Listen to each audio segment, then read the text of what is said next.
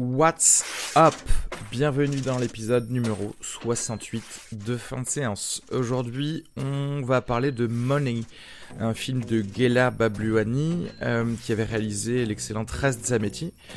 Money est sorti le 27 septembre 2017. C'est un thriller français, mais on ne va pas parler que de ce film dans cet épisode, puisque on va aussi euh, mentionner quelques films qu'on avait en retard, notamment Seven Sisters, Barbara, qui sont sortis ces quelques dernières semaines. De toute façon, vous avez tout dans la description, le minutage pour directement aller vers les films qui vous intéressent, ou alors laissez-vous euh, emporter dans nos discussions, tout simplement.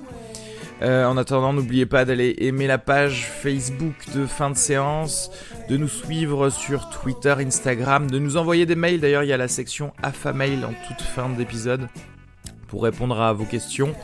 Euh, fin de séance, gmail.com pour nous envoyer des messages.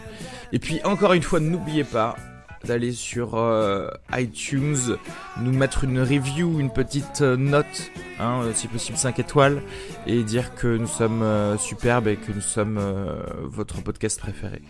J'ai rien d'autre à dire, je crois. Venez me voir le 4 octobre à la Toulouse Comedy Night, au 24 allée Jean Jaurès au, au duplex. Et c'est tout ce que j'ai à dire. Euh, du coup, là, c'était Areski Sugar. Bonjour. Et j'étais accompagné de Arnaud Decazes et Jean-Yves Bravo pour cet épisode. Bisous à tous.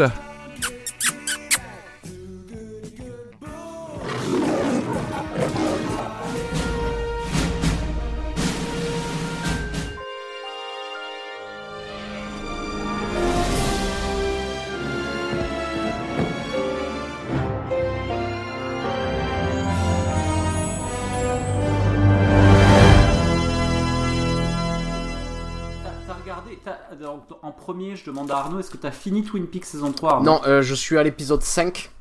Ah, t'as l'épisode 5. Ok, je suis un peu plus avancé, je suis à l'épisode 12 ou 13. je D'accord. Euh, Pour l'instant, je, pour l'instant, trouve ça génial. hein. Ouais, c'est trop bien. C'est vraiment trop bien. Euh, Areski, t'as regardé Twin Peaks un peu ou pas? Non. Bah oui, les deux premières Quand saisons, tu l'auras vu, ça, pas- ça- ça- ça serait pas mal de se prévoir un- sur un épisode un 5 minutes pour en parler, ça, peut être, ça pourrait être marrant. Yes. Enfin, 5 minutes, ce sera certainement pas assez, mais au moins ça peut être cool de- d'en parler va ensemble. faire parce un que épisode, vraiment, hein. c'est- euh, la On folie, peut- quoi. on peut Bah ouais. On peut faire. Ah ouais. Un fin de série spéciale Twin Peaks. Ouais. On pourrait faire même, je crois, trois épisodes dessus, tellement il y a des, il y a des sous-intrigues, tellement il se passe de trucs. Alors, sur les news, moi j'ai vu un truc euh, qui me qui m'enchante, j'étais pas du tout au courant. Est-ce que vous étiez au courant qu'il y a Fincher qui sort une série euh, polar sur euh, Netflix? Ouais, mais, Ouais, il, Mindhunter. Qui sort en octobre, là Mindhunter, ouais. mais il sort une série, genre il a réalisé le pilote et il la laisse tomber ou comment ça se passe Ben, c'est, j'espérais l'inverse justement, puisque je, je, je, pense, euh, je pense espérer qu'il va faire un peu plus que le pilote, quoi. Euh, après, c'est sûr que si c'est une série où il est juste producteur exécutif et qui fait le pilote, oui, c'est sûr, c'est pas très, euh, très intéressant, quoi. Mais le pitch a l'air, plutôt pas mal, quoi. Ça a l'air d'être sur de la, psychologie de serial killer, ça a l'air cool. Ça a l'air vraiment pas mal, ça a l'air bien dark. Je sais pas à quel point effectivement il est, il est impliqué parce qu'ils mettent son nom quand même euh, assez fortement. Mais c'est bizarre parce que c'est pas, c'est pas non plus le showrunner. Après, euh, Fincher, c'est lui qui avait réalisé le premier épisode, le pilote de House of Cards, je crois aussi. Hein. Les deux premiers, il avait fait. Les deux premiers, ouais. Et d'ailleurs, tu, euh, voyais une, euh, tu voyais une différence euh, abyssale dès que tu passes au troisième, quoi. C'était incroyable. Vraiment. euh, Ouais, ouais. Ouais, donc je sais pas euh, trop, hum, trop ce que ça veut, ça voudra dire euh, que, enfin, d'apposer son nom euh, sur Mindhunters. Euh, sinon, j'aime bien l'acteur principal. Je sais pas si t'avais vu la série qui s'appelait Looking, qui était un truc de, de HBO. Euh, Non. Non, et, non. euh, Il y a Jonathan Groff qui, qui jouait dedans. Il jouait aussi dans la série Boss. Euh, Mhm. et, euh, et vraiment, ouais, je, je, je trouvais excellent. Bon, après la série était excellente, donc euh, donc ça, pourrait être pas mal de, de, de voir ce gars euh, évoluer dans une série où il est protagoniste. Et aussi la news, c'est que il va il va y avoir peut-être jusqu'à 5 spin-offs de Game of Thrones, Ah ouais?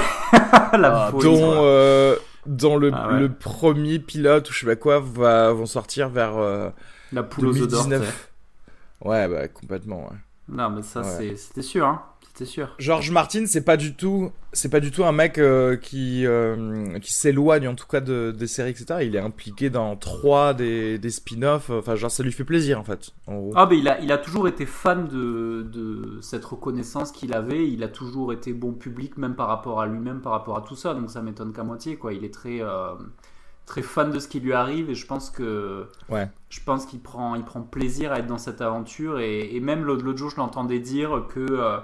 C'est un truc assez rare chez les écrivains, tu sais, quand les, euh, quand les gens ont tendance à, les, à intuiter euh, ce qu'ils ce qu'ils ont voulu dire et tout. Et lui, c'est le premier à dire, mais euh, je vais sur les forums de fans et en fait, je crois qu'ils ont trouvé, enfin, tu vois, ils ont Ouais. toutes les théories de fans, enfin, ils ont trouvé ce qui se passait, ils le, ils le confirment assez, assez facilement, donc ça, ça m'étonne qu'à moitié, ouais.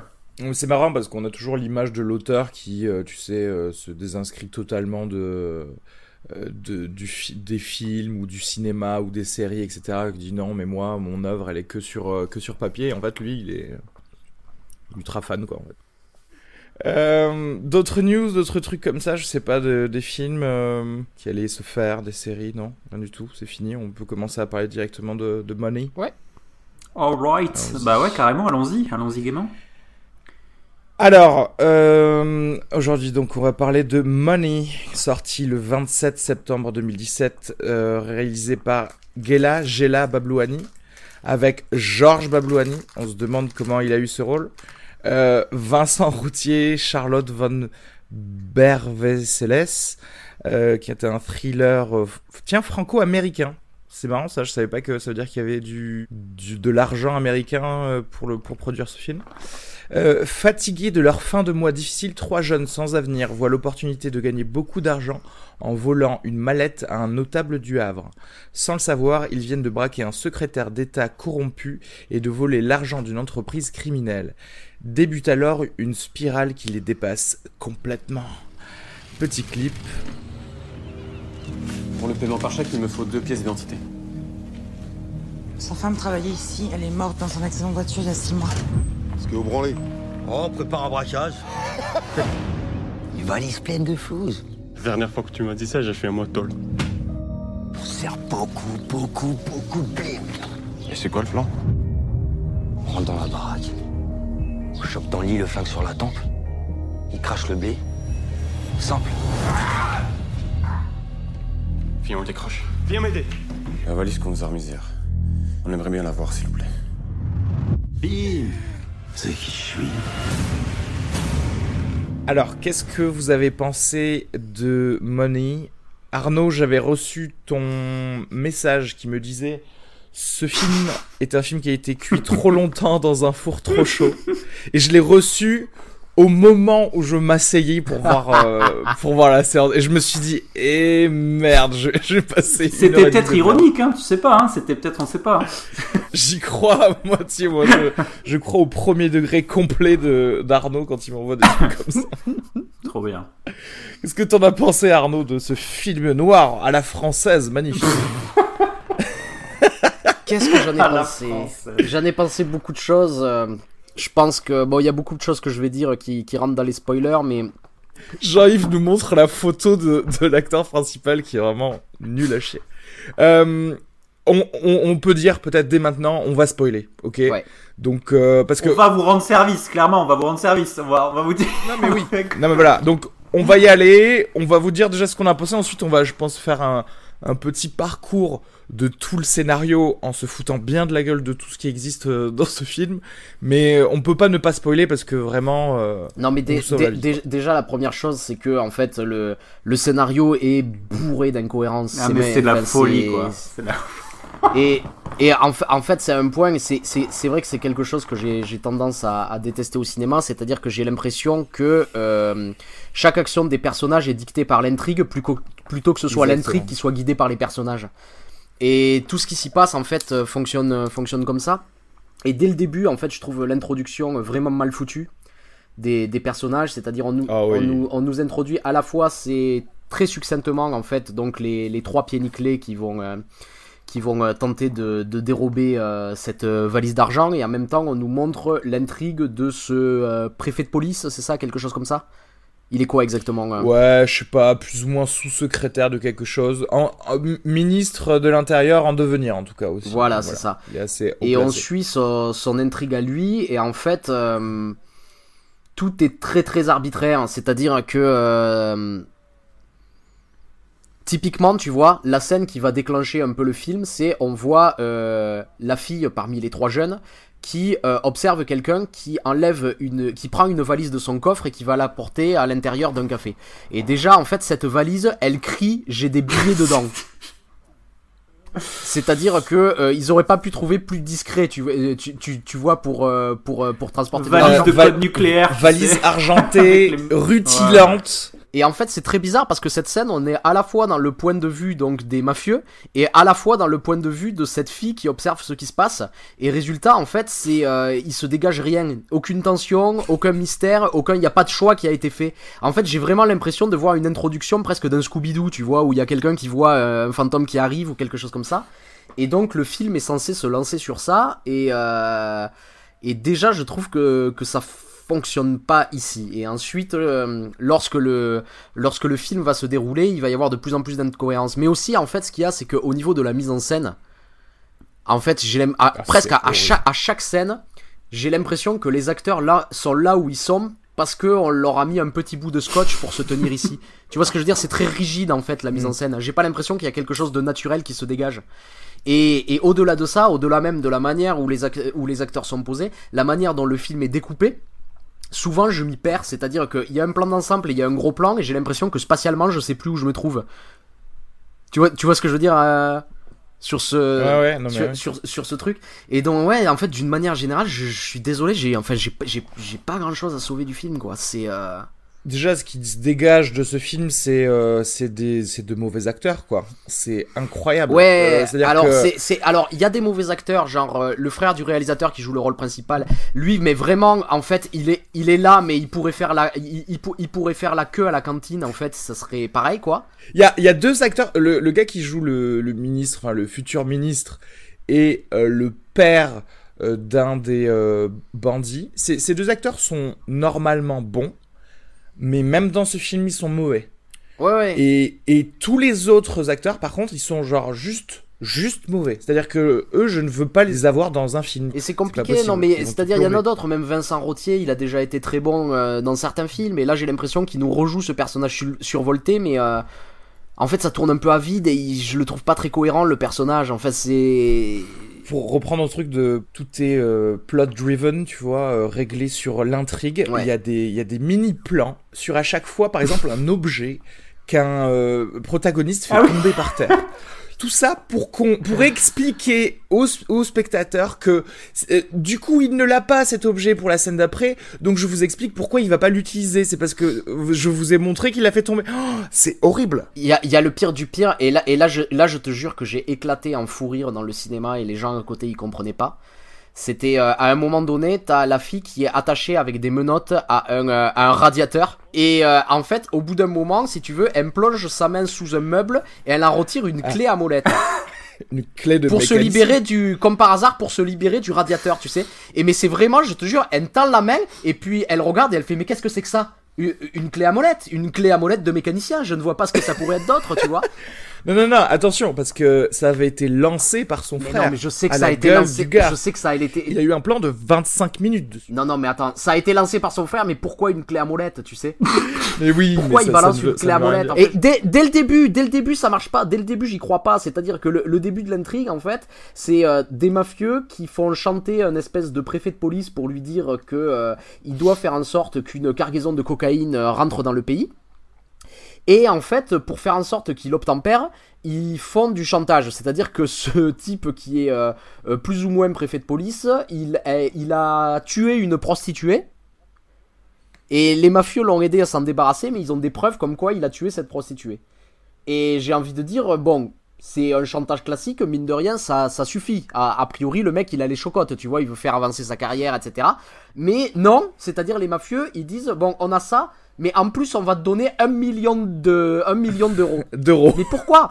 Pourquoi il lui donne un million d'euros en plus de... Je veux dire, ils ont des preuves qu'il a tué une femme, quoi. C'est pas suffisant, tu sais. C'est... Ensuite, non mais ensuite, si tu rentres dans les mécanismes même de ce qui, de ce qu'il demande, en vrai, pour quelqu'un qui a de l'influence, c'est mille fois plus facile d'étouffer le fait qu'il y a une pute qui est morte chez toi et qu'il y a que des photos qui le montrent, Ouais, ouais. plutôt que de faire passer des millions d'euros de cocaïne en appelant qui? En appelant genre des chefs d'escadron pour leur dire ouais n'allez pas au port euh, ce soir-là? C'est non mais c'est tu vois ce que je veux dire? Non mais pour vous expliquer, Monet, c'est quand même le réalisateur de Traite Zametti que moi j'avais euh, beaucoup aimé quand il était sorti. C'était euh, voilà du bon euh, thriller, fi- film noir avec un peu de un peu de réflexion sociale sur le fait que bah, t'es pauvre donc tu vas jouer à la, roulette russe pour euh, pour essayer de t'en- sortir, etc. Et là, ce film-là, on, je sais pas, j'ai l'impression d'avoir des collégiens qui essayent de faire un film noir, euh, voilà. Et c'est euh, incompréhensible. euh, au- Je, je, je l'ai dit à, à Jean-Yves hier, j'ai, et ça, ça ne m'était jamais arrivé, mais j'ai failli sortir du cinéma deux fois. Il y a un certain moment, je me suis dit, je crois que je vais sortir. Et là, enfin, est arrivé Benoît Magimel. Je me suis dit, bon, reste au moins pour Benoît Magimel. Et j'ai bien fait de rester parce que juste après, il y a eu la- cette fameuse scène avec le radiateur euh, Ouais, et la clé à molette. Et, et, d- et dès qu'elle s'enlève, en fait, se s'engage un combat d'épée avec le gars. Et là, j'ai rigolé. J'ai- je Qui est un des seuls ah, points positifs me du film, hein. Parce que épée, la, la épée femme contre va club, prendre. club de golf. Épée contre club de golf. Un des seuls points positifs du film pour moi, franchement. C'est-à-dire que moi, les points positifs que je retiens, c'est le personnage de Benoît Magimel que j'aime bien. Euh, Il y a aussi le personnage de Didier, mais Didier, en fait, il a la, tu sais, c'est alors Didier, c'est leur voisin. Ah C'est leur voisin de quartier en fait qu'il a, il a des armes, il a des voitures en fait, donc on comprend que c'est un gars qui est plus ou moins en liberté conditionnelle, ancien malfrat, mais qui essaie de faire des barbecues dans son quartier pour, euh, pour euh, socialiser tout ça. Et en fait l'idée c'est que ce mec, il faut lui demander un truc deux trois fois pour qu'il craque en fait. Genre par exemple il y a un personnage, il y a un personnage en fait qui est, qui est complètement idiot, donc on te le fait accepter, un des trois gars qui va braquer qui vont braquer les, euh, le, ce, ce gars, euh, ce, ce politicien là véreux, il est complètement idiot. Euh, on te le fait accepter, ok, certes, mais quand ce mec va aller chez Didier chercher une arme, euh, il dit à Didier, Didier, t'aurais pas un fusil à pompe, s'il te plaît? Alors Didier il dit non parce que ça se fait pas. Et puis au bout de 2-3, il dit bon allez vas-y d'accord. Et puis il lui sort, il lui sort chevrotine, il lui sort tout. Donc ça j'ai bien aimé. J'ai beaucoup aimé le dommage qui dure pas plus longtemps ce ce combat club de golf épée qui était plutôt cool. Et effectivement, pour rebondir, les, les incohérences, moi, il y a, Ouais, moi, je y a pense qu'il fallait le faire j'ai énormément de mal à accepter, c'est que euh, on te fait accepter très rapidement, comme tous les trucs du film, que ces gars qui sont les, des espèces de mafieux euh, qui font rentrer quand même un cargo de cocaïne au port de Rouen, donc on imagine que c'est un réseau, tu vois, enfin tu, ça se passe pas comme ça, et on, on te fait accepter qu'une fois que ces deux gars ont été arrêtés, euh, le réseau a disparu. Tu sais, il n'y a pas un gars qui va aller toquer à la porte du, Ouais, euh, du politicien voir ce qui se passe. Ben, c'est fini, ce truc s'est évaporé, quoi. Et surtout, on te fait, on te fait accepter que ces pontes-là étaient sur le lieu de la livraison. Ouais, c'est ça, ouais. Ouais, ouais. Et il y a tout le clan, tu sais, il y a tout le clan, ils ont, ils ont fait un, truc, un coup de filet, ils ont attrapé tout le monde, c'est terminé, terminé, quoi. Il n'y a plus rien. Mais, te- mais tous les trucs, même pour, pour les arranger, c'est-à-dire que pour, pour, pour que l'intrigue marche aussi, il faut que le préfet de police n'ait pas de famille. Mais genre rien. Pas un frère, ouais. pas une sœur, pas un cousin. Et du coup, à un moment, il dit euh, De toute façon, j'ai rien pour vivre, j'ai pas de famille parce que j'ai passé trop de temps à essayer de gagner de l'argent, tu vois. Et c'est. Et c'est. Mais c'est c'est- c'est ridicule, en fait. Je veux, dire, je, je veux dire, qui peut croire quelqu'un qui fait une carrière politique comme ça et qui a pas, tu vois, un entourage comme ça Ouais, pour le. euh, Et puis la, et puis surtout la deuxième moitié, voire les deux tiers du film, qui repose sur le fait que trois mecs qui tombent sur un million d'euros décident de repartir parce qu'il y avait un tout petit coffre de la taille de- d'une feuille à 4 quoi. Mais oui. Ah ouais, mais. Et euh, Mais ça, ne, pas- ça mais- ne mais- veut mais- rien mais dire. dé- mais dé- dé- déjà, j'y crois pas à cette salle secrète. C'est-à-dire, il y a une salle secrète avec un coffre-fort, mais avec aussi un tabouret pour mettre une valise dessus, tu sais. Il y a un, ça, un c'est- cl- un clavier lumineux sur une statue de lion pour ouvrir une, tu sais. une panic room où il y a ouais non mais le gars c'est Bruce Wayne en fait depuis le début. Non, mais en fait en vrai regardez euh, si on était dans un dans un Ocean's Eleven ok je comprends que quelqu'un qui euh, ne vole que un million d'euros se dise il y a peut-être d'autres trucs trucs à voler ok. Sauf Ouais. que ces gens là ils ont du mal à boucler les fins de mois, ils doivent gagner 900 euros par mois euh, euh, dans leur boulot de chantier, etc. Euh, ils vivent dans, dans euh, tu vois, un peu dans, dans la misère. Donc si tu veux, à partir du moment où tu lui dis tu vas gagner 300 000 euros euh, par tête de pipe, Ouais, ouais. ça y est, c'est la fête, c'est on change complètement la vie. Tout ça pour tu sais, pour avoir le- la sous-intrigue de la du trop de cupidité, tu sais, d'a- d'avoir ce- cette réflexion là sur money bien sûr. Et hein. on, en parle aussi du fait que ce coffre-fort, il est apparemment dans du plâtre quoi. Non mais à quoi ça sert d'avoir un coffre-fort Parce, si parce à que la le mec, base- avec un Ouais. coup de burin, en 5 secondes, il enlève du mur, tu sais, c'est... euh, Et d'ailleurs, il n'y a que ça dans cette pièce. C'est-à-dire qu'il y a Ouais, une ouais. pièce où s'il y, a- il y a un double coffre-fort en fait quelque part. Ouais, c'est ça. D'ailleurs, je me demande du coup ce qu'il y a à l'intérieur parce qu'on n'a jamais Ouais, su et en ce qu'il y plus, avait à l'intérieur. le gars est, ça a l'air gringalé, il porte ça comme une baguette de pain. C'est comme si ça pesait 500 grammes le coffre-fort. tu sais, ça pesait genre au moins 25 kilos, tu vois. Enfin, c'est euh, de la folie, quoi. Et, et, et, avec le truc, même dès le départ, tu vois, tu, tu disais sur, ce, sur Didier, en fait, tu lui poses deux fois la question et il accepte, mais tous les personnages sont un peu comme ça. C'est-à-dire que euh, après, quand ils ont fait le coup chez ce mec, euh, avant de partir, tu vois, t'as Vincent Rottier qui dit euh, Vas-y, on se partage l'argent ici. Et t'as les autres qui disent Ben non, en fait, t'es con, on se barre tout de suite, quoi. Ouais. Et euh, y avait, y avait- y avait, et en fait, le scénario a besoin qu'ils se, qu'ils se partagent l'argent maintenant. Du coup, Vincent Ouais. Rottier demande une deuxième fois et les autres disent non, ouais, t'as raison, ça craint rien. Hmm. Ouais. Ça, ça ne veut rien dire. Mais c'est complètement, enfin, je veux dire, mais comment, comment je peux y croire à ça, quoi? C'est. En fait, euh, je, je, euh, je veux arriver à une fin pour mon film et, et ça, ça passera Ouais. coûte que de coûte pour, euh, pour y arriver. ouais. Il y a, il y, a aussi, euh, il y a aussi le personnage de ce gars qui fait chanter, qui a l'épreuve là, qui euh, dans la première scène du film, on te fait comprendre que ce gars c'est un ninja, il peut s'introduire chez le gars euh, instantanément. Et il va passer tout le film sur sa chambre d'hôtel, bloqué par une messagerie vocale. Tu sais, à aucun moment il va pouvoir en fait se déplacer pour aller voir ce qui se passe. En fait, tu sais, genre il a un plan euh, super détaillé et euh, il tombe sur la messagerie du gars. Du coup, il attend sur son lit en fait, voir ce qui se passe. C'est-à-dire En fait, euh, euh, il pouvait littéralement juste repoper chez lui et dire bon bah écoute voilà vo- voici oui. les preuves, je prends mon million d'euros, bisous, terminé, pas de film. Et je, je- et je ne vois pas pourquoi d'ailleurs il devrait y avoir un film, pourquoi il appelle, Et- pourquoi et, il lui donne après, ces informations au téléphone en plus, trop risqué. C'est c'est l'autre truc du film noir, tu sais, on en avait parlé dans l'émission sur Après la tempête de Koreeda avec euh, avec Arthur. C'est tu sais dans le film noir, c'est cette idée que l'argent en fait, il est euh, il est jamais présent pour lui-même, il représente toujours un aspect du personnage, tu sais. Et euh, dans euh, justement dans Après la tempête, c'était son impossibilité à euh, à euh, structurer sa vie et le fait qu'il euh, qu'il se mettait toujours à jouer l'argent qu'il avait dans l'espoir de- d'en récupérer un peu plus. C'était extrêmement bien expliqué, c'était assez touchant et ça ça crée un personnage. Et ici en fait, j'ai vraiment l'impression c'est genre situation de base, c'est-à-dire on nous montre regardez, ils sont pauvres, donc argent, mais qu'est-ce que ça représente cet argent pour eux? Enfin, tu vois ce que je veux dire? Il y a jamais quelque chose qui a exploré. Pourquoi Vincent Rottier a besoin comme tu dis, pourquoi Vincent Rottier a besoin de revenir pour avoir plus d'argent après Et ça pourrait ça pour on pourrait le justifier, un personnage ultra avide, et tout, mais c'est pas du tout traité dans le film en fait. Ça reste très très en surface quoi. C'est euh, c'est euh, euh, vu que c'est de l'argent, tout le monde en a envie, donc je suis censé comprendre que les personnages en veulent, mais mais c'est jamais raccroché à quelque chose vraiment de concret quoi. C'est Mais en fait, c'est ça, c'est vraiment un mauvais double effet qui se coule dans le sens où espèce de, de, une espèce de proposition au début qui, qui a l'air assez, qui a l'air pas mal, c'est-à-dire on te présente un petit peu des parties de Rouen comme littéralement des bidonvilles en fait, donc on comprend qu'on part sur un, sur un espèce de thème de d'inégalité, donc ça peut être, tu vois, tu dis ah pourquoi pas, on arrive chez ce gars qui est ultra riche, ça se voit assez vite.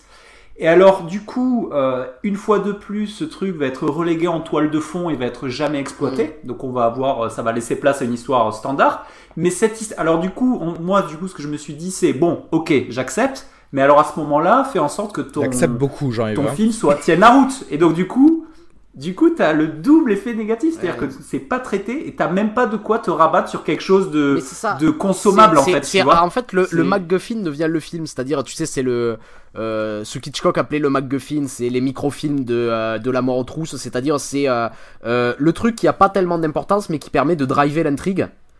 Et mais en fait, c'est toujours tu utilises ce MacGuffin pour essayer aussi d'exprimer quelque chose dans le personnage. Et ici, en fait, c'est vraiment du pur argent. C'est-à-dire que par exemple, tu vois, euh, on, on pourrait très bien comprendre pourquoi le, le héros a besoin de cet argent. Il a un bébé à s'occuper, euh, euh, du, il doit s'occuper de son bébé, etc., etc.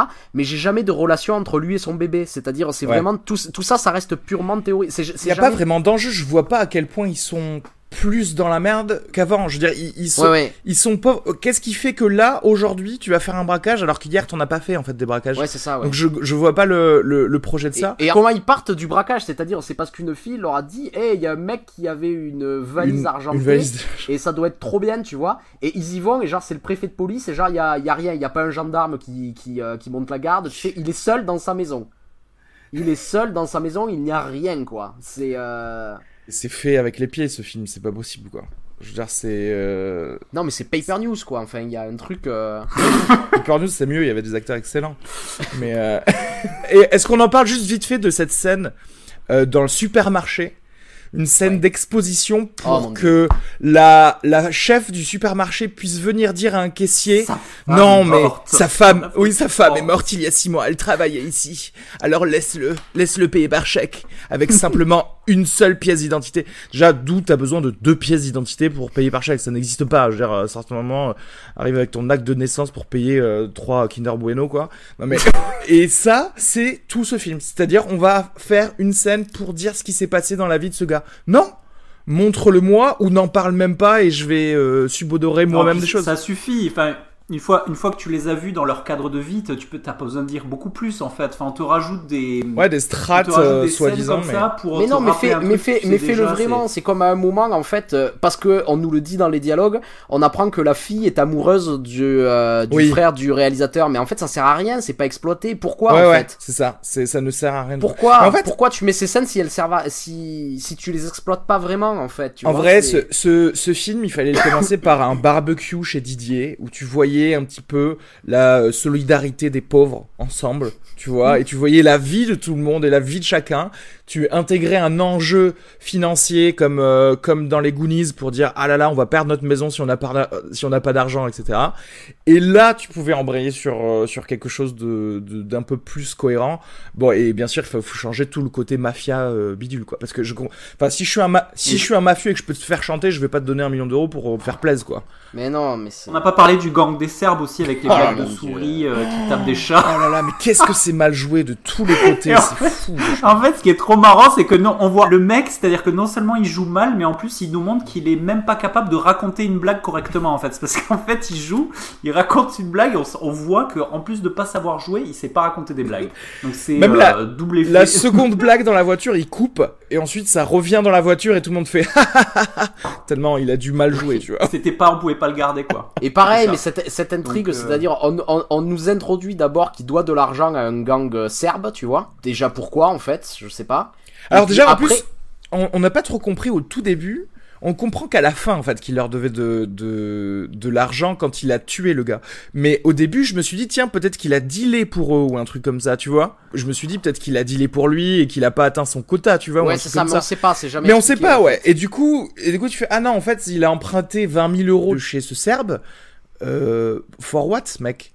Tu vis dans Ouais, de la merde, qu'est-ce que t'as branlé avec cet argent, quoi? Ensuite, le truc, c'est euh, quand il revient avec son sac avec euh, 300 000 euros euh, à l'intérieur, sur qui il tombe sur la route Le gang des Serbes, quoi. Bah évidemment, évidemment. Genre, c'est la seule voiture qui passe, c'est celle-là, tu vois. En fait, ce film m'a ultra Ah, énervé c'est, euh, pendant tout le. C'était, c'était horrible. Hein. Oui, juste Benoît Magimel qui fait des trucs avec la SNCF. Ça, c'était, c'était sympa à regarder.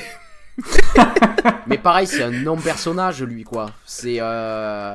c'est En le fait- robot, c'est le robot du préfet de police, quoi. Il y a un truc, euh, c'est le Terminator, tu sais. Il y a un En vrai, s'il peut tout faire, je vois pas pourquoi tu, ils, leur- ils lui disent pas de tuer les mafieux dès le début, tu Ouais, vois. ouais, avec non. ce gars, tu lui dis non, non, mais en fait, supprime les mafieux maintenant, s'il te plaît. Enfin, C'est-à-dire qu'en fait, à partir du moment où le spectateur peut trouver mille issues à tous ces problèmes qui sont soi-disant sans issue, justement, c'est que c'est que c'est que c'est que t'as mal écrit ton film, c'est pas possible. Ouais, ouais, ouais. Donc voilà. je pense qu'on s'arrête, là, on l'a bien bâché. C'est c'est un calvaire, hein, franchement. Il y allait pas, hein. Il y allait pas. Ah ouais, non mais c'est pas possible. Franchement, il n'y allait pas. En fait, c'est Parce que, même parce pas que drôle. là en où fait. tu là où c'est vraiment euh, éprouvant, c'est que c'est c'est pas tu tu tu verses pas non plus dans le second degré en fait, c'est-à-dire que c'est ça reste nul quoi, tu vois. c'est-à-dire tu peux même pas te tu vois je, re- je rebondis sur ce que tu dis du truc de la clé à molette. ouais. Si on avait été dans un dans un dans un parti pris de second degré, ça aurait pu tourner en gag, tu vois. Ouais. Mais là ça l'est pas, c'est juste mauvais quoi. Et Mm. du coup ça c'est euh, épuisant quoi, regardez. Ouais. ça te, ça te draine de toute énergie vitale, quoi. Et, euh, et c'est pareil, tu vois, ils auraient pu nous faire quelques coups d'épée en plus, tu vois. Ou un sabre laser, ou quelque chose comme ça, pour qu'on s'ennuie pas. Ouais, et puis, et puis moi j'avais, j'avais noté aussi le, le, l'espèce de flemme. Parce que c'est ça en fait, moi j'ai l'impression que les acteurs ils ont la flemme de jouer, la flemme. Et pareil sur le script, la, la flemme de, d'une cohérence de registre de langage aussi. Parce qu'à un moment il y a un truc qui m'a marqué.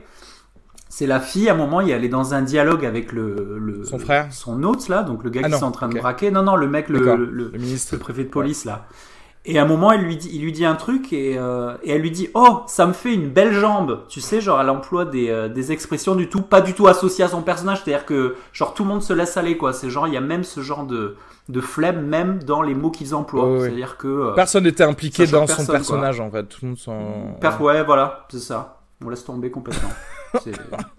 c'est, triste. Combien de miam vous donneriez à ça? Moi, je vous le dis, je vais mettre zéro. C'est de la merde. C'est de la Ouais, je pure mets, merde. Je, je mets zéro miam, moi. Moi, je vais mettre. je- je- Moi, je vais mettre 0,5 pour Benoît Magimel, que j'aime bien dans son personnage.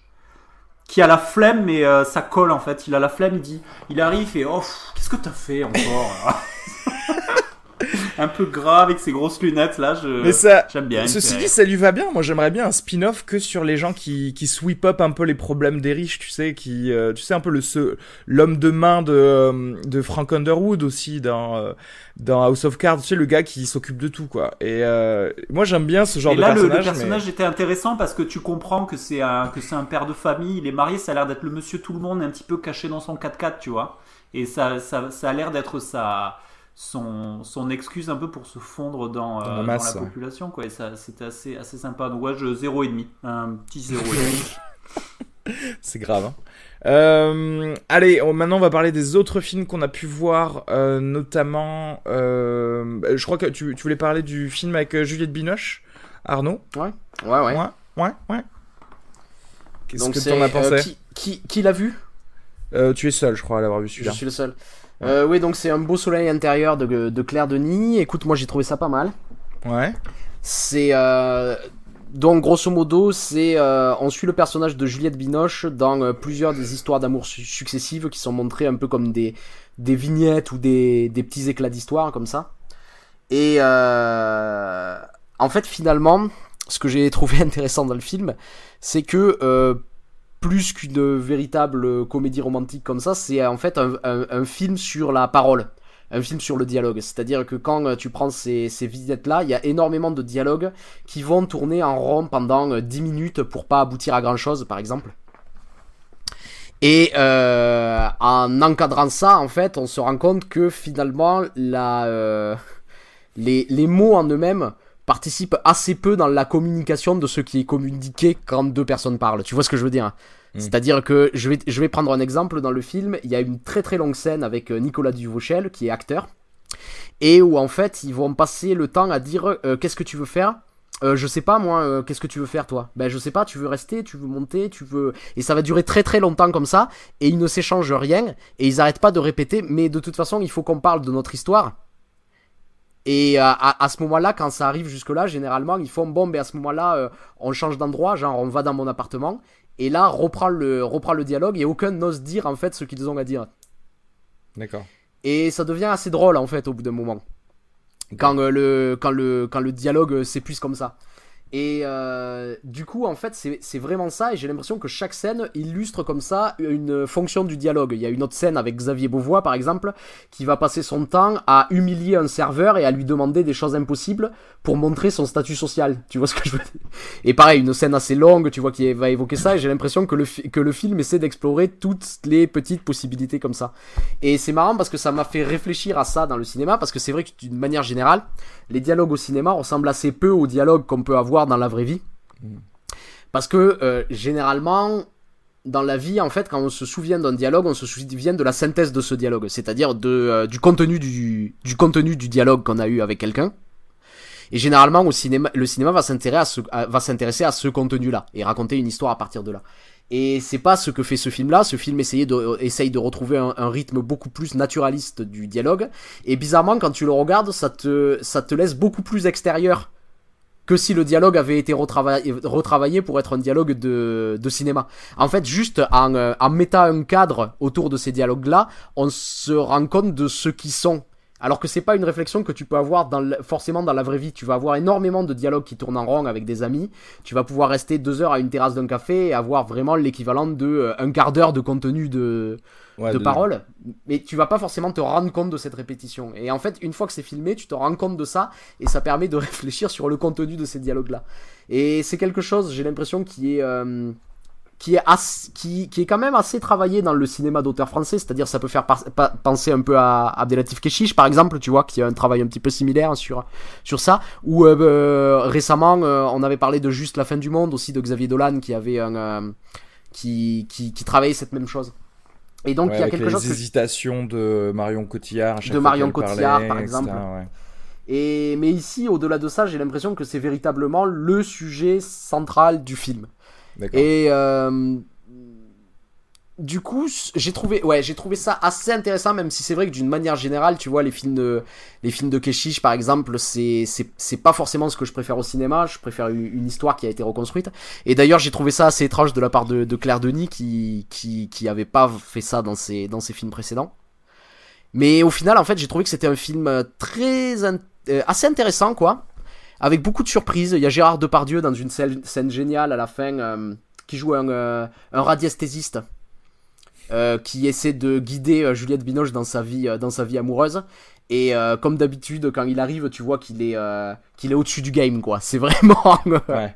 La scène tourne autour de lui, il fait beaucoup ses répétitions aussi, mais il a un charisme tellement incroyable que t'as l'impression que tout tourne autour de lui. Et euh, ouais, au final, en fait, c'est c'est ouais, c'est vraiment un film que je recommande. D'accord. Combien de miam tu donnerais? Je vais y mettre euh, 3 miams. Comment, euh, comment tu expliquerais le, le critique bashing qu'il y a dessus? Parce que j'ai vu des critiques d'une violence. Ouais, et c'est- ça, ça ressemblait à du règlement. C'était pas du règlement de compte, mais ça ressemblait à du. Elle, elle avait l'air. euh, Enfin, ça, ça avait pas l'air euh, objectif en fait, tu vois. en fait, je, le- je, je comprends que le, fil- le film divise parce que, comme je dis, c'est un film qui épuise. C'est-à-dire que euh, ça construit pas vraiment une histoire. L'hi- L'histoire, elle est très lacunaire en elle-même. C'est-à-dire, tu vas avoir des moments euh, de différentes histoires d'amour de Juliette Binoche. T'arrives pas à reconstruire un personnage avec. Parce que, comme je dis, c'est pas forcément euh, le but du film non plus, tu vois. C'est c'est vraiment un film qui va essayer de, de, de, de traiter une chose, qui est la parole, et qu'il fait. Mais en fait, je, je comprends qu'on reste extérieur à ça. Oui, peut-être peut-être qu'il y a des gens qui sont allés le voir en se disant ça va être une comédie romantique euh, Oui, standard et du coup s'attendent pas à ce contenu-là peut-être? Euh, on a vu euh, Barbara aussi, euh, Arnaud et moi. Donc sorti le 6 septembre 2017 de Mathieu Amalric avec euh, Jeanne Balibar et Mathieu euh, Amalric notamment. Écoutez, moi, c'est un film que je que j'ai beaucoup apprécié en fait, qui euh, surfe sur la euh, ligne du méta.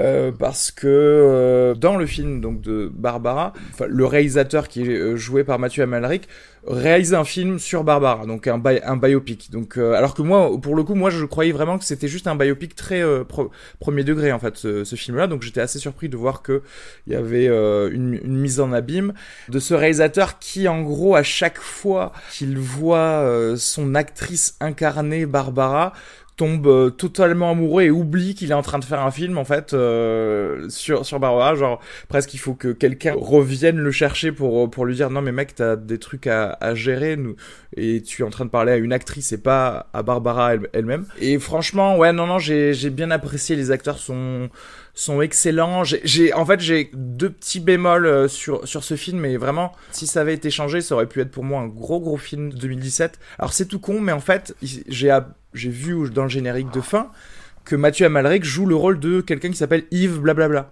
Alors que moi je croyais qu'il jouait son propre rôle en fait. Et je trouve qu'il aurait dû aller jusqu'au bout du méta et dire que bah non l'actrice elle s'appelle euh, Jeanne Balibar et le réalisateur il s'appelle Mathieu Amalric tu vois. Vraiment être dans un dans une profonde mise en abîme de ça. Et le second bémol, euh, c'est euh, le la fin, la fin du film. En fait, j'aurais pas terminé à cet endroit-là. J'ai pas trop compris le pourquoi de du- d'un espèce de retour à la campagne en fait et, à la maison à la fin du film. Ça aurait dû finir sur, finir sur sur autre chose, mais voilà. Mais sinon, vraiment très bon film pour moi. J'ai trouvé très très intéressant les, manières d'entremêler des euh, des footage euh, historiques de Barbara et l'actrice qui joue Barbara euh, dans certaines scènes. Je repense à une scène assez excellente pour vous dire le niveau de méta qu'il y a. C'est euh, l'actrice qui descend avec son script dans le bar d'un hôtel et qui demande à quelqu'un dans le bar de l'hôtel de l'aider à réviser une scène. Et en fait, tu réalises que la, la- tout est écrit. C'est-à-dire qu'en fait, le- la personne qui fait réviser cette scène, c'est écrit en fait dans, dans le script. Et je trouve ça, j'ai trouvé ça génial. Quoi. Après, moi, je, euh, ouais, je comprends tout ce que tu dis, c'est-à-dire que moi, je trouve que c'est un film intéressant. Je pense qu'il m'a moins touché que moins touché que toi. Et euh, bon, déjà, euh, la première chose, c'est, c'est, Ce que tu n'as pas faut dire, vécu c'est que c'est- l'inceste. Ce qu'il faut dire, c'est que c'est c'est vraiment un film impressionniste qui fonctionne par touche comme ça, où euh, il va pas y avoir vraiment de fil narratif et ça va être vraiment euh, par touche essayer de recréer un, un personnage comme ça. Mais par contre aussi, ce qui est vraiment intéressant, c'est que par cette mise en abîme, euh, ça raconte aussi le processus de fascination qui fait que quelqu'un va s'intéresser à un personnage pour essayer de le refaire. Et tout ce travail-là est super intéressant avec euh, Jeanne Balibar qui euh, euh, regarde des vidéos Ah de ouais, Barbara projetées dans son euh, projetées dans son appartement, qui essaie de reproduire les gestes, qui essaie d'en d'en d'en retranscrire d'en retranscrire l'es- l'essence, les moments où tu glisses de l'un à l'autre, ou euh, comment presque Barbara contamine contamine Jeanne Balibar. Je trouve ça euh, je trouve ça vraiment intéressant, mais c'est vrai qu'au final, euh, bon, parce que je suis souvent au cinéma très très axé sur, euh, sur la narration, c'est. Tout ça, j'en ai, j'en ai tiré un plaisir théorique, mais j'ai, j'ai ressenti assez peu d'émotion en fait euh, devant, euh, devant le film. Je Ouais. vois en quoi c'est intéressant, je vois où ça amène, et au final, ça m'a laissé, c'est un film qui m'a laissé un peu froid quoi. Parce que t'aimes pas Barbara, c'est pour ça. tiens. non, ouais, ouais, pour le coup, moi, c'est la, la fascination pour le personnage, etc. Pour le personnage et. Enfin, de Barbara et aussi le personnage dans le film, euh, c'est ça a fonctionné, ouais, sur, moi. Je trouvais que c'était aussi une analyse pas mal de la, enfin, de la, de la chanteuse aussi et de l'impact qu'elle a pu avoir sur. Euh, je sais pas sur la chanson française des choses comme ça. Euh, Il y a aussi une scène où à un moment ils sont il est dans un PMU et il y a la chanson la plus connue de Barbara qui passe l'aigle noir et t'as un mec bourré qui, qui va commencer à pleurer en chantant les paroles de l'aigle noir parce que tout le monde la connaît et en même temps c'est c'est très mélancolique comme chanson donc c'est normal qu'il se mette à pleurer parce que et donc je trouve ouais, je, je trouvais que c'était vraiment cool Il y a des petits moments aussi à la fin, euh, il joue une scène euh, devant un des participants de cette scène vers la fin du film. Ouais. Où euh, on est dans l'appartement de Barbara et une fois que la scène est terminée, il se lève et il va regarder une affiche qui est accrochée au mur et il dit elle était pas là cette affiche. Et, et je trouve ça assez beau parce qu'en fait ça ramène le film aussi à ce qu'il est, c'est-à-dire que ce que ce sera, ce sera jamais le personnage, ça sera de toute façon la réinterprétation du personnage tel qu'il le voit. Amalric le dit à un moment donné, il y a l'actrice qui lui demande mais en fait je comprends pas, tu fais un film sur Barbara ou tu fais un film sur toi? Et il y a lui qui dit ben en fait c'est la même c'est la même chose. Et ce qui dit de comment en fait euh, Barbara Bar- Barbara l'a embrassé à la sortie d'un concert à un moment donné quand il était un adolescent et que en fait c'est c'est c'est que ça que ça a beaucoup compté dans, sa vie et comment il représente en fait la foule qui aime Barbara et comment il se représente lui-même en train de représenter la foule qui ouais euh, non mais il y qui a acclame plein Barbara il y a, qui y plein le- de scènes d'une intelligence comme ça, ouais, ouais, ouais, ouais. comme ça enfin demander l'autographe euh, euh, quitter sa son siège de réalisateur pour se mettre dans le public et tout non mais c'est c'est vraiment très très intelligent je trouve et putain voilà Mm. fallait donner ton nom tu fallait donner son nom à son personnage ça aurait été vraiment et le rapport complet Ba- Balibar est génial hein, dans le Ouais, ouais, elle est excellente. Vraiment, vraiment excellente. Donc voilà, film, moi je le recommande énormément et moi je mettrais, je mets 4 miams quand même pour ce film. Donc, voilà. Ok. Et toi? Je vais mettre 3 miams aussi Ok. Très bien. Et on a vu aussi, c'était un peu en, re- en retard également avec Jean-Yves, on a vu Seven Sisters, un film de Tommy euh, Vircola avec euh, Noomi Rapace, Noomi Rapace, Noomi Rapace, Glenn Close et, euh, et Willem Dafoe, donc il y a un film de SF qui, euh, qui parle d'un monde où, euh, qui est surpeuplé tout simplement, d'un futur où, le monde est surpeuplé. Et donc la politique de l'enfant unique est mise en loi. Et en gros il y a quelqu'un, un père qui va cacher, un grand-père pardon, qui va cacher ses sept petites filles en leur faisant prendre euh, l'identité d'une seule et même personne. Et, euh, voilà. Et de là va se créer des, des problèmes parce qu'elles vont être euh, repérées et pourchassées par en gros la, la police futuriste quoi. Et alors qu'est-ce que tu en as pensé Jean-Yves? Donc déjà, déjà préciser que le titre original c'est euh, What Happened to Monday, hein, traduit par Seven Sisters, whatever. Euh, donc du coup, euh, c'est vrai que j'aime bien le, le parti du départ de ce truc. Moi, c'est euh, la SF anti slash anticipation, c'est un genre que j'aime bien. Donc effectivement, la, la trame est cool, hein, ce truc de surpopulation qui est euh, qui est euh, envisagé en fait par, un, par des OGM en fait si j'ai bien compris. C'est-à-dire qu'ils créent des de la food en OGM pour euh, nourrir tout le monde. Et en fait c'est ce qui crée une espèce de euh, de surfertilité où les gens se mettent à avoir plein de gosses. Exactement. et, euh, et en fait du coup ils sont obligés de d'implanter cette politique de l'enfant unique. Euh, ce que j'en ai pensé, c'est que encore une fois, euh, encore une fois, sujet super intéressant, euh, qui va être relégué assez vite en toile de fond, qui va laisser place à beaucoup de scènes d'action euh, plutôt euh, plutôt fades en fait. C'est euh, euh, plutôt mal chorégraphié en fait. C'est quand tu vois des, des scènes d'action mal chorégraphiées que tu te rends compte que c'est quand même important. C'est un peu Mm. comme quand tu manges ton sandwich et qu'il n'y a plus la maillot. Enfin, il manque un truc quoi. Tu vois, c'est genre euh, tu il y a un truc bizarre qui se passe. Tu sais pas ce que c'est. Euh, Bah, franchement, pour un blockbuster, il manque, qui- euh, il manque la viande. Hein. Je... c'est- c'est- Ah ben c'est- il manque c'est du steak, c'est clair. Euh, Noumi Rapace, Noumi Rapace qui pèse 50 kilos, euh, over- enfin détruit des agents dans genre des Navy Seals, elle les détruit en les poussant avec son doigt, tu sais, genre. euh, tu sais, c'est un peu comme tu, tu joues à un jeu vidéo en mode facile, tu sais, tu mets des kicks à des, à des méchants, ils partent par la fenêtre, quoi. Enfin, c'est un peu ce qui se passe. Euh, mais, mais surtout, la- l'intrigue de base, en fait, qui est sympa, c'est que chaque sœur a un nom d'un jour de la semaine, ce qui est quand même dommage de l'avoir enlevé du titre du film, quoi, parce que le Mhm. truc de Monday, c'est que Monday, c'est le nom de la sœur Qui, qui en fait a le mieux réussi dans la société parce qu'en fait elle, elle- la, la société est, est en fait euh, murée en espèce de ghetto en fait où la- la- l'îlot central de la métropole c'est là où il y a les banques, les assurances, machin. Donc Monday, elle a réussi à monter dans, la, dans une entreprise et à, et à avoir une promotion. Donc du coup, c'est sur elle que table le plus le- la réussite de la survie de la famille, quoi. Et ce qui se passe en fait très vite dans le film, c'est que Monday un soir ne revient plus au travail. Et du coup, euh, les sœurs se demandent, euh, Du travail. se demandent ce qui a pu lui arriver. Et ce qui est, ce qui est sympa en fait, c'est que chaque sœur doit en fait connaître l'histoire de toutes les autres sœurs. Et, euh, et il faut pas faire de gaffe en fait. Donc du coup, il y a un truc qui est, ça, ça va être dans les dans les points positifs du film. Moi, j'ai vachement aimé le côté euh, euh, maquillage, euh, coiffure en fait, parce que là, c'est clairement super impressionnant. Il y a il y a des moments, tu regardes des scènes. Il y a le bon le la, première scène autour de la table où tu as sept fois Noumi Rapace, où c'est assez impressionnant. Et c'est il y a des moments, je me disais mais comment ils ont fait? T'as des mouvements de caméra à l'épaule, en fait, vraiment tout le temps, où t'as 3-4 fois Noumi Rapace, je sais vraiment pas comment c'est possible. Euh, donc tout cet aspect-là, tout cet aspect artifice est sympa, mais malheureusement c'est euh, c'est laborieux quoi, c'est laborieux et puis l'intrigue et il y a des incohérences de malade Ah, et c'est fr- ouf. franchement Reski tu me diras, il y a un truc qui m'a rendu ouf, c'est alors L'idée, c'est que le, le gouvernement, dans, dans ce gouvernement de police en fait euh, euh, autoritariste, ils ont toujours des voitures noires opaques, tu sais, ils sont tous en noir, tu sais, ils ont des drapeaux noirs. Et, euh, et ils découvrent l'adresse à un moment de, de, de- des sœurs, et qui sont au nombre de 6.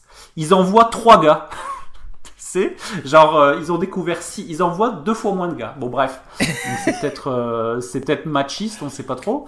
Ils envoient trois gars, donc ils ont l'adresse et euh, ça se passe mal.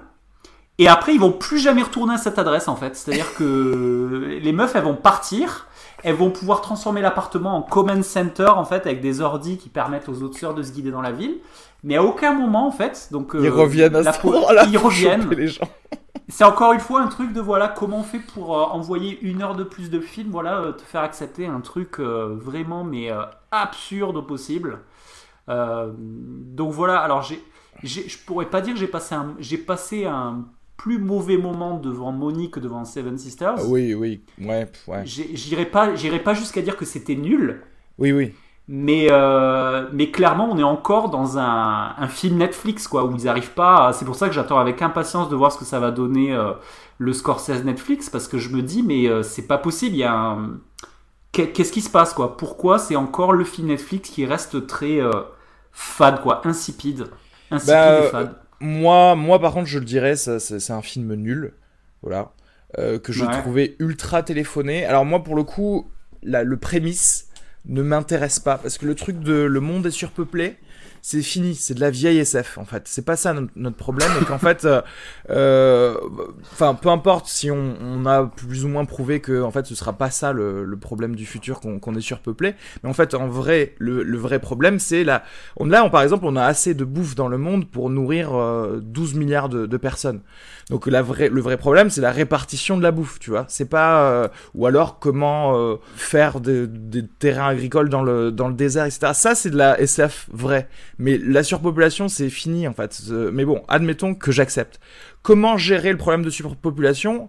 Le modèle de l'enfant unique. Alors, dans le film, je suis désolé, je vais devoir spoiler, dans le film, si tu fais plus d'un enfant, ton second enfant ou tes troisième enfants, etc., vont aller en cryo-sommeil. Alors, ah oui, ah oui alors le truc du, du cryo-sommeil, c'est sorti de nulle part. Si t'es d'accord pour dire qu'on a créé le cryo-sommeil, il va y avoir des millions de personnes qui vont dire oh bah les gars, moi perso je veux un cryo-sommeil, rendez-vous plus tard, tu vois.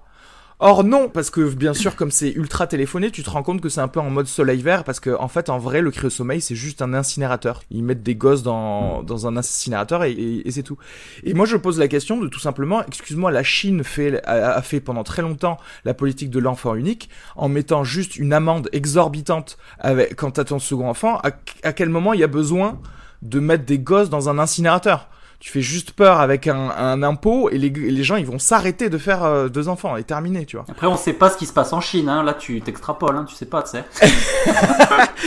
non mais et, et, donc en fait déjà tout ce prémisse là, je de base je suis pas d'accord et du coup tout ce qui va s'en découler et c'est à dire qu'en fait il y a cette espèce de section de l'enfant unique en mode genre, euh, euh, je sais pas, c'est comme si c'était des mecs de l'URSAF qui avaient des guns quoi au final, qui vont te dire, qui vont te dire, on, ils ont tué Mais... le portier de l'immeuble pour pouvoir choper les jumelles. Je vois pas. Attends, mais d'où tu es ultra violent envers des gens qui n'ont rien fait? Ça n'existe pas. Mais admettons, Euh. admettons, c'est pas, c'est pas, c'est pas intéressant parce que c'est peut-être, euh, c'est peut-être euh, pas plus d'actualité ou je sais pas. Mais à la limite, ce qui aurait été intéressant, c'est un peu ce que fait la série The Handmaid's Tale, c'est d'amener une problématique sociale à la culture occidentale ou plus précisément américaine. Donc là, ce qui aurait été intéressant, c'est qu'on confronte en fait à ce truc de l'enfant unique ce que c'est que d'être par exemple américain et en quoi ça impacte leur culture et leur société, tu vois ce que je veux dire Ouais, sauf que Et là, en fait, ouais, c'est jamais traité en fait. C'est totalement jamais- éludé, mais-.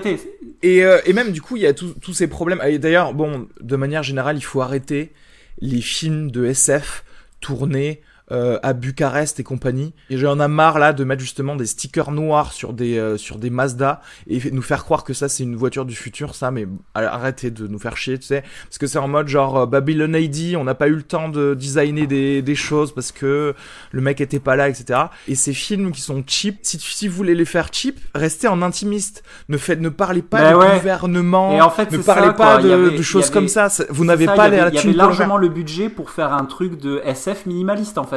Le- Exactement. Le même concept mais minimaliste et mais pas assez pour faire le truc à la Oblivion de genre gros budget euh, visuel. Moi, il y a un truc dès le début du film qui m'a énervé où je savais que je regardais un film de merde, c'est que au début du film, donc on t'explique toute cette histoire de cryo-sommeil, etc. Et euh, dès, dès la mise en place dans le monde de ce genre de choses, donc ça se passe en 2040, et il y a une pub qui passe où un docteur dit et votre enfant sera mis en cryo-sommeil et il reviendra dès que les jours seront meilleurs, tu vois. 30 ans plus tard, pour retrouver euh, Rapace euh, adulte, et qu'est-ce qu'on voit derrière dans les télés? Exactement la même pub qu'il y a 30 ans. Quand est-ce que toi tu allumes la télé et tu vois des pubs des années euh, 90 Ça n'existe pas. Donc tu vois, Mm. ça, c'est pour moi, c'est un gars, il n'a pas cherché à, à réfléchir son, son film, il n'a pas cherché à, à se dire euh, les choses évoluent. Euh, en 30 ans, il y a eu encore plus de technologie, etc.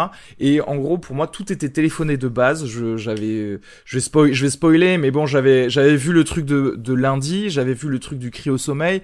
Euh, Enfin, parce que tu sais que ça va se finir comme ça, et tu sais que ça va se finir par oh là là, on va exposer les méchants. euh, donc, donc quoi en fait? Donc on est surpeuplé, donc on va mourir. Ok, génial. Merci de nous avoir. euh, Ouais. Et puis ils, sont surtout euh, là où ils se sont fait vraiment prendre à leur propre jeu, c'est que ils sont clairement trop ambitieux dans le dans le, projet de faire sept fois Noomi Rapace parce que clairement c'est pas réussi. Euh, tu sais, moi ça me fait vraiment penser au truc de oh là là.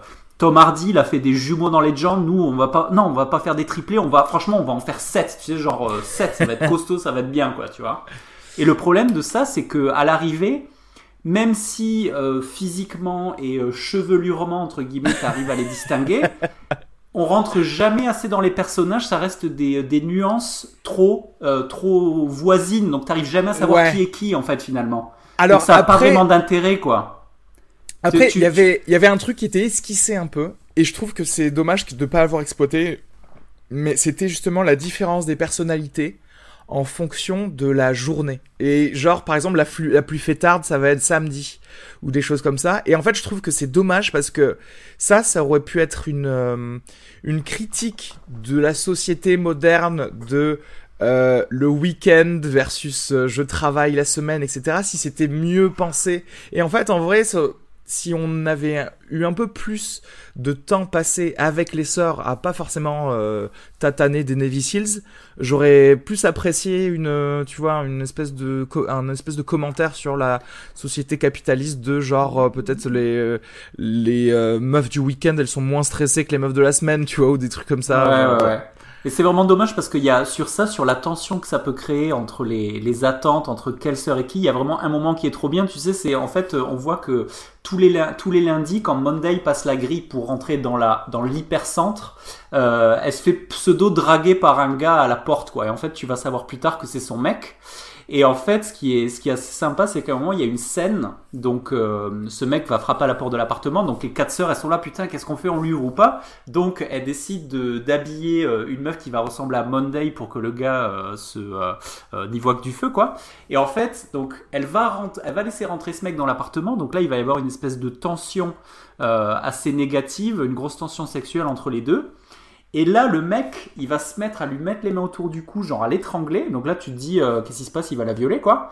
Et en fait, euh, il y a un blanc, il y a une tension. Et là, le mec dit, ah mais je croyais que t'aimais ça en fait. Et c'est juste que l'idée, c'est que Monday, c'est juste que euh, elle est barrée au lit et, euh, et donc en fait, c'était pas du tout ça, quoi. On t'a, on t'a un peu piégé sur la personnalité de euh, de Monday parce que tu, c'était une facette de sa personnalité que tu connaissais pas. Donc effectivement, ça aurait été peut-être plus, ça serait exploitable en série, par exemple. Tu vois, si un épisode était un jour de la semaine et euh, un personnage un jour, bah là clairement ça aurait pu, ça aurait pu être cool. Et puis et puis voilà. Donc très décevant. Ouais, ouais. Non, mais moi, euh, vraiment, les, les films de SF, maintenant, je, je peux plus être euh, accepté autant de choses de quelqu'un qui ne veut pas réfléchir, quoi. C'est quelqu'un qui, comme je vous disais hier, euh, en envoyant la vidéo, pour moi, ce film, il respire le gars qui, qui fait à moitié son Ouais. travail et qui sort à 16 heures de l'écriture de son scénario. Ça- non, ouais. écris-le jusqu'à la fin. Fais-moi ton monde et s'il y a des, des failles dans ton monde, je vais te le dire et tu retravailles derrière, quoi. C'est moins bien vraiment, que le moins, c'est moins bien que le moins bien des épisodes de Black Mirror, tu vois. C'est, euh, tu prends le plus mauvais épisode de Black Mirror, ben, Bla- euh, Seven Sisters c'est un poil en dessous, tu vois. C'est genre, euh, c'est genre ça quoi, le niveau. ça. Mais moi, bon, on va dire que peut-être pour, je sais pas, ouais, deux, trois idées, je vais mettre un miam, voilà, un miam. Ouais, c'est, Même ouais, pas, moi je vais mettre, Je sais pas. moi je vais mettre, euh, bon, il y a Noumi Rapace quand même, elle a du charme. Il y a tu Noomi vois, donc Rapace, ça- oui. Elle a une belle dentition, un miam. Ouais, ouais, ouais. Euh, du coup, ça m'a donné envie de revoir Passion de, de Palma parce que son personnage de Monday fait un peu penser à ce- son personnage dans Passion. Euh, ouais, donc je vais mettre un et demi, un et demi parce que c'est, ça reste inacceptable pour 2h.4 de film, quoi. Ouais, non, c'est vrai que. Mais n'allez pas le voir, clairement, il faut pas, hein, genre, il faut pas vous infliger ça. Moi, j'étais énervé pendant tout le film. J'étais en train de dire, oh là là, oh là là. Et euh, est-ce qu'on finit par. euh, Moi, j'ai vu des trucs encore, hein, j'ai, vu des Ah, trucs. vas-y. Je suis allé voir, euh, je suis allé voir Mon Garçon avec euh, Guillaume Canet, euh, de, euh, je sais plus le réalisateur, je sais plus comment il s'appelle, euh, Carion, je crois, Christian Carion. Euh, donc euh, petit polar slash thriller euh, français, euh, petit budget euh, sur fond de kidnapping qui se passe, euh, qui se passe, je sais plus trop, dans l'est, Vau- centre-est de la France vers les Vosges, tu vois. Euh, donc l'histoire, ça commence direct en fait. C'est euh, Guillaume Canet qui joue un, père de famille euh, dont le fils a été enlevé. Donc bon, moi personnellement, je vais bientôt être père de famille, donc déjà je me sens très concerné par le film. Tu vois, c'est un film qui me parle beaucoup. Et, et, du coup, son ex-femme Mélanie Laurent décide de l'appeler à la rescousse pour voir ce qui se passe, pour pour essayer de l'aider. Et euh, grosso modo, il va se passer un petit peu. L'idée, c'est que euh, Guillaume Canet, il va un petit peu partir en rogue, un peu dans son coin. Il va un petit peu essayer de résoudre l'enquête euh, tout seul. Donc c'est plutôt pas mal en fait. Je m'attendais vraiment à, j'avais, j'avais envie de rien voir d'autre. Je, je trouve ça, j'aime bien Guillaume Canet joue vraiment super bien. l'intrigue est pas, l'intrigue est pas trop mal. Elle est assez simpliste, mais au moins elle est assumée, tu vois. C'est-à-dire que euh, ça va pas être au niveau d'un Prisoners par exemple, où à la différence de Prisoners, tu vas avoir à la fois l'intrigue du père de famille en parallèle de l'intrigue du policier où ils sont tous les deux en train d'essayer de résoudre le truc. Là, tu suis vraiment que Guillaume Canet. Euh, c'est assez cool parce que lui, ça, c'est, ça vire dans la, ça vire dans une noirceur assez, euh, assez dérangeante dans le sens où lui, euh, il, euh, comment dire, il a, en faisant son enquête tout seul, il a des pistes, il sait pas vraiment si ces pistes sont bonnes, donc il va, il va faire des trucs qui sont pas vraiment, qui sont peu orthodoxes, donc il va, il va, bah, il va se heurter à la façon de faire des gendarmes, quoi, donc ça va être, ça va être un peu compliqué. De la tension, de donc c'est vraiment le bon petit euh, thriller du euh, du, vendredi soir, ça marche aussi un samedi soir. Hein. Bon, c'est pas c'est pas aussi bien que ça ressemble beaucoup à Prisoners et j'y ai pensé parce qu'il y a notamment une scène où c'est clairement chez peut-être un clin d'œil. Enfin, c'est soit du plagiat, soit du soit un clin d'œil. Je préfère la deuxième. euh, ça marche, ça marche pour la soirée euh, Polar US Burger. Enfin là, c'est franchouille, donc ce sera plus soirée petit bourguignon euh, thriller avec Guillaume Canet du samedi soir. Le film tourné en 6 jours d'ailleurs, enfin ça c'est ça m'a impressionné, je lisais une petite critique tout à l'heure où disait que c'est c'est tout petit budget, film tourné en 6 jours.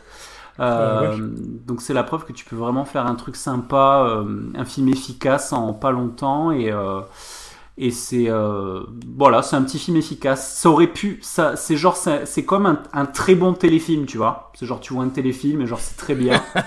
et là c'est un peu l'effet que ça laisse. donc donc voilà ce que j'ai vu. je suis aussi allé voir Marie. Traduction de Gifted, whatever, euh, ah oui. Qui qui Avec Chris, Evans. Chris Evans, ouais, qui joue l'oncle d'une petite euh, surdouée euh, mathématicienne de 6 ans qui, réduit, qui résout des, des équations de Mabulus. L'idée, c'est que il veut qu'elle ait une vie normale parce que cette petite est surdouée, donc ils veulent surtout pas qu'elle aille dans une école pour surdouée parce que parce que ça nuirait à, sa, son développement, etc. Donc c'est mignon, c'est un peu mielleux, mais c'est pas, pas ouf ouf, ça va, ça va pour le dimanche après-midi quand tu dors, quoi.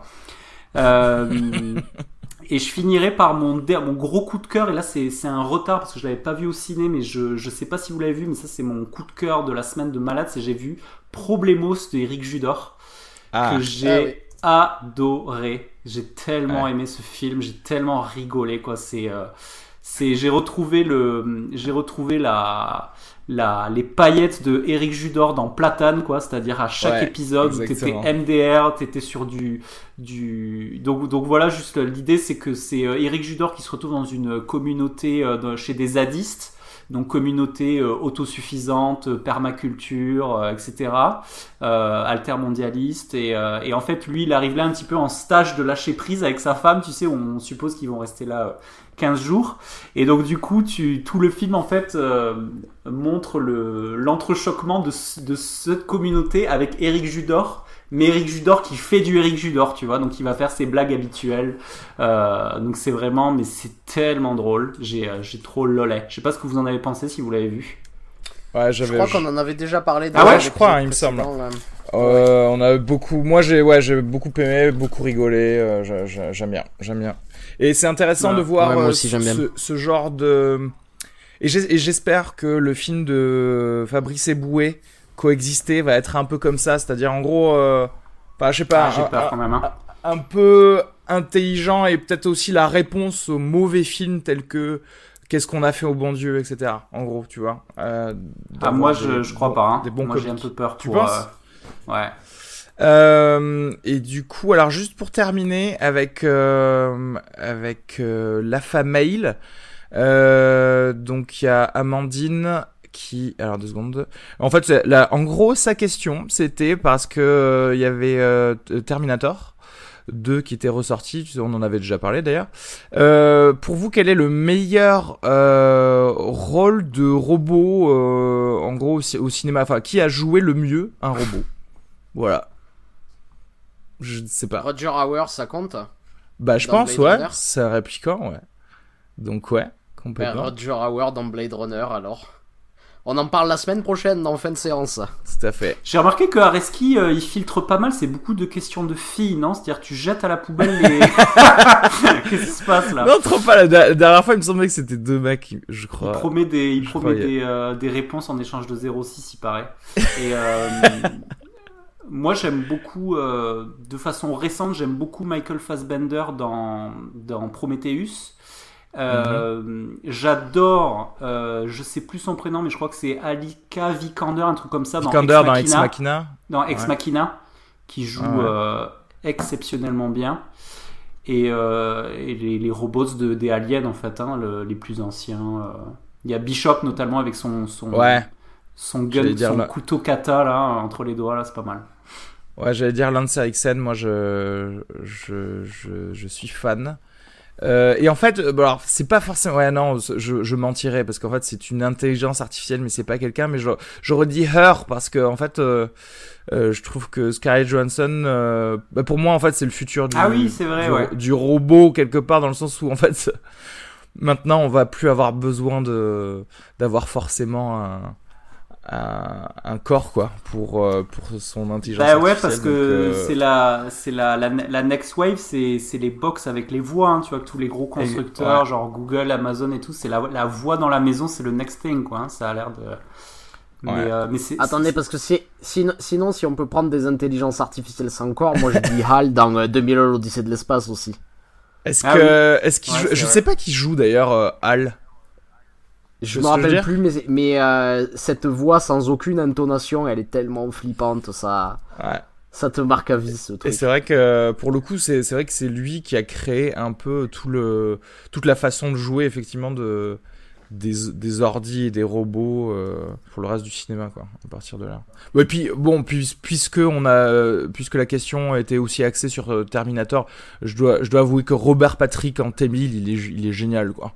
il fait trop flipper, on dirait vraiment le, le truc Après, après euh, là où je mesure un peu, c'est qu'en ter- en termes d'acting pur, il fait un peu toujours la même gueule tout le film, quoi. Ouais, ouais. Un peu Ouais, quand même, mais hein. je sais pas, mais il, dégage un truc portes quand un même. petit peu en fronçant les sourcils. euh, c'est pas. il, joue, il joue bien, quoi, tu vois, mais c'est pas. euh, enfin, Oui, c'est pas en très difficile à jouer en tout cas. Ouais, je pense pas, ouais. Enfin, pas Ouais, di- ouais. non, je dis pas que c'est pas difficile à jouer, mais je trouve qu'il y a, il y a, il y a une. C'est répétitif, une pa- en la tout cas. palette, tu vois, de d'acting est pas, pas très visible, quoi. Mais on a terminé, donc euh, je vous dis à tous à la semaine prochaine. À la semaine prochaine pour, un, pour deux épisodes sur Blade Runner. Exactement. Du coup, euh, on va sortir et l'épisode premium sur le Blade Runner de 82 et forcément la suite 2049 qui se paye des critiques d'ailleurs de ouf en ce moment. Donc j'espère que ça va vraiment être bien. Voilà, bisous à Avec tous. plaisir, bisous. Bisous.